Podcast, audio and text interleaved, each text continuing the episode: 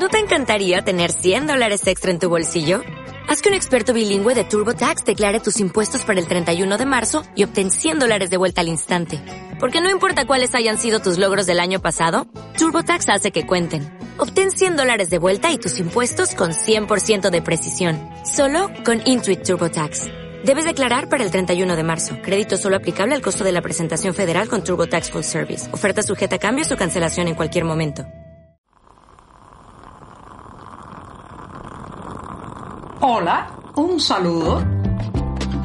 Les habla Joanny Sánchez, cubana, periodista, ciudadana, y les traigo este cafecito informativo recién colado y sin azúcar para despertar. Momento de empezar otra vez la semana informativa en este programa en un lunes 21 de noviembre de 2022 que además ha amanecido soleado pero ya algo fresco aquí en la capital cubana. Además tengo que apurar este sorbito porque en la zona donde vivo está programado el corte eléctrico para dentro de unos minutos así que me voy a dar este café amargo y sin azúcar con temor al apagón que se avecina. Después de este sorbito tan necesario, les comento que los vientos de la incertidumbre soplan sobre la red social Twitter. Ha sido titulares en los últimos días, los despidos masivos de su personal, el intento de cobrar por la verificación de cuentas que duró, como saben, muy poco tiempo y también las declaraciones que ha hecho constantemente eh, su nuevo eh, propietario, Elon Musk. Entonces, eh, pues esto ha alimentado las dudas sobre el futuro de la red social a nivel mundial, pero en el caso cubano, señoras y señores, esto tiene una importancia vital. Recordemos que en la medida que se ha ido desarrollando el activismo y el periodismo independiente cubano de los últimos años, Twitter ha sido eh, un acompañamiento imprescindible como herramienta de denuncia, de información y de contacto con organismos internacionales, instituciones eh, que velan por los derechos humanos y también pues eh, como contrapunteo también con esas entidades oficialistas que al final, a pesar de las reticencias iniciales, han tenido que desembarcar en la del pájaro azul también. Así que esta crisis que atraviesa Twitter llega en un momento muy sensible para la isla.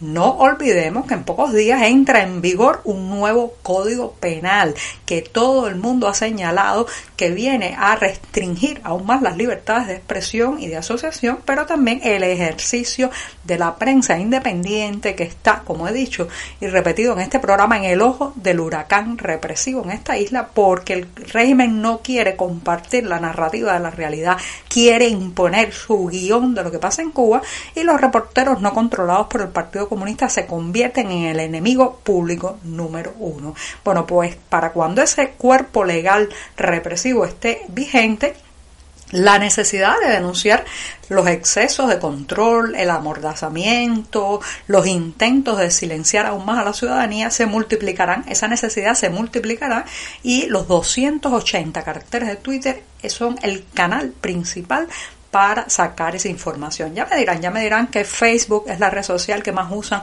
los cubanos para denunciar, pero sepan que la efectividad de Twitter para eh, llegar directamente a prensa extranjera, organismos internacionales, incluso para emplazar y cuestionar al propio régimen en el mundo virtual es mucho mayor. Facebook sirve para contar esas historias, esos testimonios, pero Twitter es la punta de lanza para hacerlas llegar mucho más lejos. Bueno, pues en la medida en que esta red social parezca que va a convertirse en cosa del pasado, que puede ser, es un riesgo que está ahora mismo sobre la mesa, pues el alcance de nuestras denuncias mermará y la visibilidad tan necesaria para los actores cívicos cubanos también eh, caerá, o sea, disminuirá bastante. Mientras tanto, en las oficinas del régimen cubano habrá quien se frote las manos pensando en el fin del pájaro azul, una herramienta que a ellos nunca les ha gustado, pero que han tenido que usar a regañadientes para difundir sus bulos ideológicos, sus titulares triunfalistas, sus mentiras edulcoradas, pero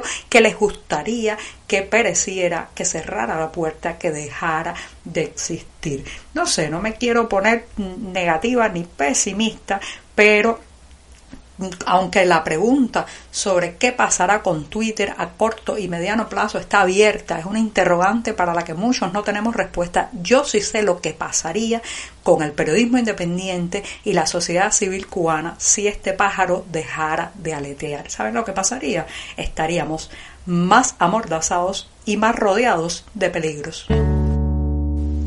Tal pareciera que las termoeléctricas cubanas están jugando una especie de juego de los escondidos con los consumidores de electricidad en este país porque una vez están, otra vez salen de servicio, vuelven a aparecer, se vuelven a escabullir y así sucesivamente. Esta vez le ha tocado a la termoeléctrica Antonio Guiteras, conocida también solamente por La Guiteras, que no duró más de unas horas conectadas al sistema eléctrico nacional. Como escuchan, la Unión Eléctrica de la provincia de Matanzas ha tenido que confirmar este domingo que la planta, la mayor de este tipo de la isla, ha tenido una salida imprevista. Así que se espera durante la jornada de este lunes y en los próximos días una prolongación, un aumento de los cortes eléctricos o apagones. Y así está la guitera, que reitero es la más importante termoeléctrica de la isla, que quedará para las otras que también están jugando a esta especie de escondidos de entra y sale, aparecen y desaparecen, entran en el servicio y vuelven a salir y a dónde va a parar todo el mal que provoca esas oscilaciones a nuestros hogares, a nuestra cotidianidad, a nuestra vida en penumbras. El régimen cubano tiene muchas formas de vengarse de todo aquel que no le aplaude o no le aplaude con suficiente entusiasmo. Imagínense que queda para quienes lo critican, lo emplazan y lo señalan, como le ha ocurrido al periodista Carlos Manuel Álvarez, que intentó este domingo regresar a Cuba procedente de Miami, intentó abordar un vuelo de la aerolínea American Airlines, pero le fue negado el acceso a la aeronave bajo la situación de que él tenía, digamos, la entrada denegada a Cuba. Recuerden que esto no es la primera vez que ocurre en una persona que no ha pasado más de 24 meses fuera de la isla, que es la regulación, la legislación actual, que cuando usted pasa más de dos años fuera del país, pues ya no puede regresar como residente en Cuba y el régimen aplica sus filtros, pero este no es el caso. Y eh, también se ha dado esta situación muy lamentable de destierro obligatorio contra las activistas Anameli Ramos y Omar Ruiz Urquiola. Así que se trata de la tercera persona, al menos que se sepa públicamente, que eh, ha sufrido este tipo de su violación de derechos, del derecho a regresar al país en los últimos meses. Carlos Manuel Álvarez eh, ha comentado que eh, bueno pues eh, esa negativa lo pone en un plano digamos ya de exilio forzado y que tratará según sus propias palabras de regresar a la isla por cualquier otra vía. Les recuerdo que se trata de un periodista muy reconocido escritor también que ha publicado varios libros ha sido colaborador del diario español El País también de The New York Times BBC Washington Post y fundador del medio independiente cubano El Estornudo. Así que Carlos Manuel Álvarez está ahora mismo en una situación muy complicada porque no se le permite regresar al país donde tiene su familia, donde tiene sus contactos, donde tiene buena parte de las fuentes con las que hace su trabajo periodístico, pero ha dicho y ha advertido que tratará de llegar por cualquier otra vía como debe ser su derecho inalienable. Así que aquí esperamos a Carlos Manuel Álvarez y sobre todo es el momento de alzar la voz todos los periodistas, porque recuerden, cuando tocan a un periodista, tocan a todos los periodistas. Y ahora sí, toca despedir este programa del lunes, el primer podcast de la semana, con la recomendación de que estén atentos a lo que ocurrirá el sábado 3 de diciembre porque tendrá lugar el Congreso Anual La Historia del Periodismo en Cuba en su edición 21. Está siendo organizada nada más y nada menos que por el Centro Cultural Cubano de Nueva York y eh, tendrá un grupo de ponentes y personas que abordarán justamente cómo ha evolucionado, qué momentos ha transitado y cuáles son los pronósticos de futuro para esa prensa, la prensa independiente cubana que tanto ha dado informativamente, pero también tanto ha sufrido en lo eh, personal y en lo profesional. Así que reitero, 3 de diciembre, Congreso Anual, la historia del periodismo en Cuba y los detalles, claro está, como siempre, en la cartelera del diario digital 14 y medio. Ahora sí, me despido hasta mañana martes. Muchas gracias. Por hoy es todo. Te espero mañana a la misma hora.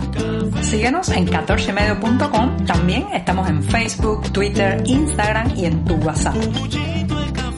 No olvides, claro está, compartir nuestro cafecito informativo con tus amigos.